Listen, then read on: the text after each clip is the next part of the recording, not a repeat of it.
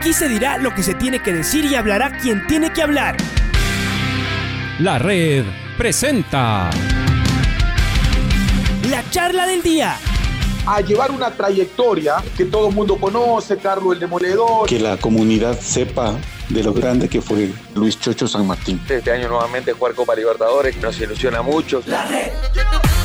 Los protagonistas lo dicen todo junto a los periodistas de la red. La camiseta más linda que me pude haber puesto en mi vida, ¿no? La camiseta de la selección. Los grandes clubes no priorizan competiciones, las disputan. En este año 2021 la selección se juega prácticamente su futuro. En donde estés y a la hora que tú quieras. Bienvenidos.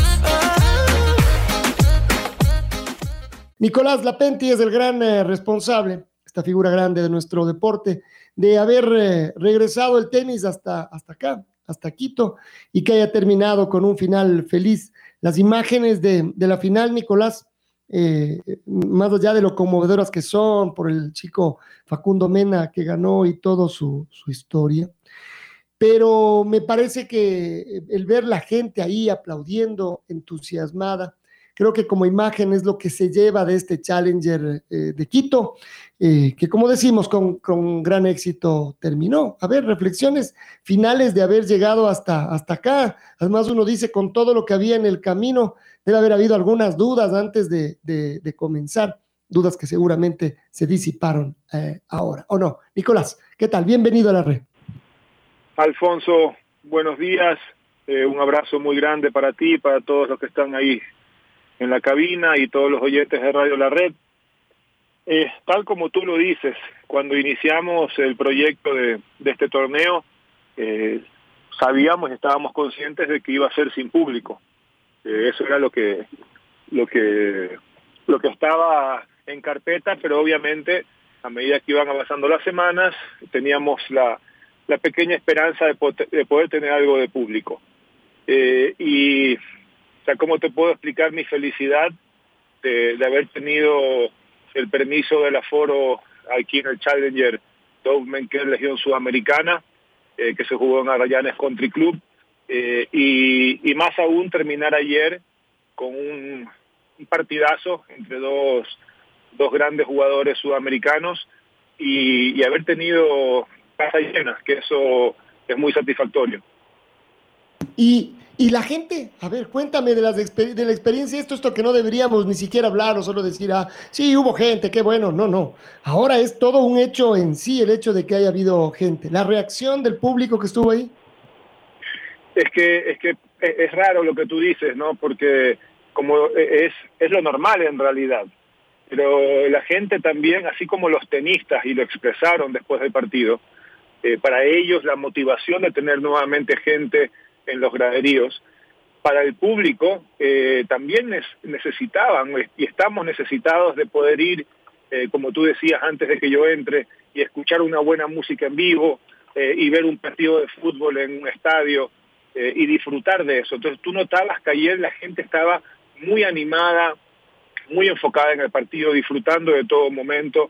llegó un momento que tuvimos que incluso cerrar las puertas porque ya no teníamos más aforo. Eh, entonces, eh, eso me alegra mucho a mí y me alegra mucho para todos los eventos deportivos y todos los promotores eh, que nos dedicamos a hacer eventos, ¿no? Porque ya poco a poco vamos a poder ir haciendo eventos con normalidad. Que se quede gente afuera ya. Solo eso seguramente que faltaba. Qué bien, esas son buenas, buenas noticias. Del nivel, ¿qué nos dices de los tenistas? Además, ¿se van todos estos mismos tenistas a Ambato a buscar las revanchas? Sí, todos van para Ambato, incluso a Ambato van algunos eh, que no estuvieron en Quito, porque la semana del torneo de Quito, es decir, el fin de semana que acaba de pasar, también había Copa Davis, entonces habían muchos eh, países sudamericanos en competencia de Copa Davis, entonces a Ambato van algunos más, eh, y el nivel a mí me pareció muy bueno, excelente nivel. Eh, la única pena es que eh, los, tenistas ecuatorianos perdieron en las rondas iniciales, no pudieron avanzar, pero bueno, así es el deporte, ojalá que en Ambato tengan mejores resultados, pero la situación de Facundo Mena y Gonzalo Lama la, la emoción es contagiosa porque ambos han venido de, de unos problemas de, de, algunos años sin saber si iban a poder volver o no y ayer pudieron compartir una final. ¿Te sacas el, el, gusto un ratito a veces de agarrar una raqueta? Es decir, ¿te da ganas de, de bolear con algunos de estos muchachos, Nico? Sí, la verdad que sí, la verdad que sí. Eh, no, no lo he hecho aún porque la verdad es que eh, ha sido bastante, eh, no, no difícil, pero la, la, estar como organizador y director del torneo tienes otras responsabilidades, eh, ver que todo esté bien fuera de la cancha, eh, entonces el tiempo, el tiempo se hace corto, pero y aparte que mucha gente me decía, bueno, ya terminó Quito, qué tranquilidad. Le digo, sí, bueno, terminó Quito, pero comienza Ambato. Entonces, ha sido, han sido semanas eh, muy y duras, pero duras en el buen sentido, ¿no? Con una linda adrenalina, el hecho de poder organizar dos torneos seguidos en dos ciudades distintas eh, ha sido eh, un challenge impresionante y, y esa adrenalina de alguna manera me recuerda a la adrenalina cuando yo competía. Claro, claro. Además, todos los que están ahí lo ven a Nicolás Lapenti y ellos son los que deben querer. Nicolás, ¿no te animas? Juguemos un ratito, es decir, para tomarse después una fotografía y decir, estuve en Quito, jugué un rato con Nicolás Lapenti, es decir, todos estos chicos conocen quién es quién en el circuito, Nicolás. Sí, sí, la verdad, pero aparte para mí fue muy gratificante incluso poder dar las invitaciones a, a un par de chicos jóvenes en la cual estuvo Mario Galárraga, eh, de solo 14 años, eh, y tú ves la entrevista de él después del partido, eh, la cara de, de, felicidad, a pesar de que perdió con un chico de, no sé, 20 o más, que lo supera en completamente en fuerza, en desarrollo físico, en experiencia y todo, pero esas son las cosas bonitas de estos torneos. también tuvo una invitación Jorge Ruiz, otro, otro juvenil de acá de Quito, en Ambato ayer también jugaron eh, dos chicos ambateños, eh, la quali, eh, hoy eh, hay un chico ambateño, Daniel Spin, que va a jugar el cuadro principal, entonces esas experiencias para estos chicos son únicas. Absolutamente. A ver, ¿y lo de Ambato? ¿Cómo va a estar? ¿Es exactamente igual que, que acá? ¿Cómo están las, las canchas? Aforo también eh, limitado, pero aforo, es decir, vamos a tener gente. Sí, en Ambato todo muy bien por suerte, las canchas han quedado muy lindas, el Club Tunguragua, a, sí mismo como el Arrayanes Country Club, nos ha abierto sus puertas.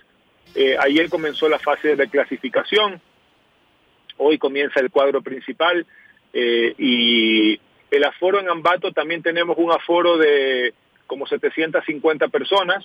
Eh, allá en Ambato la entrada es gratuita, así que bueno, esperemos que que la gente de la ciudad pueda disfrutar, no solo la ciudad, sino los alrededores, desde la provincia de Tungurahua y sus alrededores, que puedan venir y disfrutar de este gran tenis. Qué bueno, Nicolás. Felicitaciones, eso. Eh, yo creo que también aquí, además, es más que eso, solo es también agradecimiento, porque esta es una forma de, volver, ¿no? Eh, el deporte le ayuda al resto, ¿no? no solo por lo que genera alrededor, sino que le ayuda al resto a, creer, a tener confianza, se puede ir con los controles, la vacuna nos ayuda muchísimo y podemos empezar a disfrutar de eso que era tan normal antes y que de un día para otro eh, se volvió como lejanísimo. Así que bueno, que haya éxitos también. Seguimos eh, dialogando, te molestaremos a lo largo de la semana también para escuchar tus comentarios al respecto de cómo va tu Challenger, solo que esto desde Ambato. Gracias, Nicolás, por estar con nosotros esta mañana. Gracias, Alfonso, a ti. Siempre un gusto conversar contigo y un abrazo muy grande a todos los oyentes de Radio La Red. La Red presentó la charla del día. Un espacio donde las anécdotas de actualidad deportiva se revelan junto a grandes personajes del deporte. Quédate conectado con nosotros en las redes de la red. Síguenos como arroba la red Ecuador y no te pierdas los detalles del deporte minuto a minuto. Escúchanos en vivo en TuneIn y en los 102.1 FM en Quito. ¡Te esperamos! La red.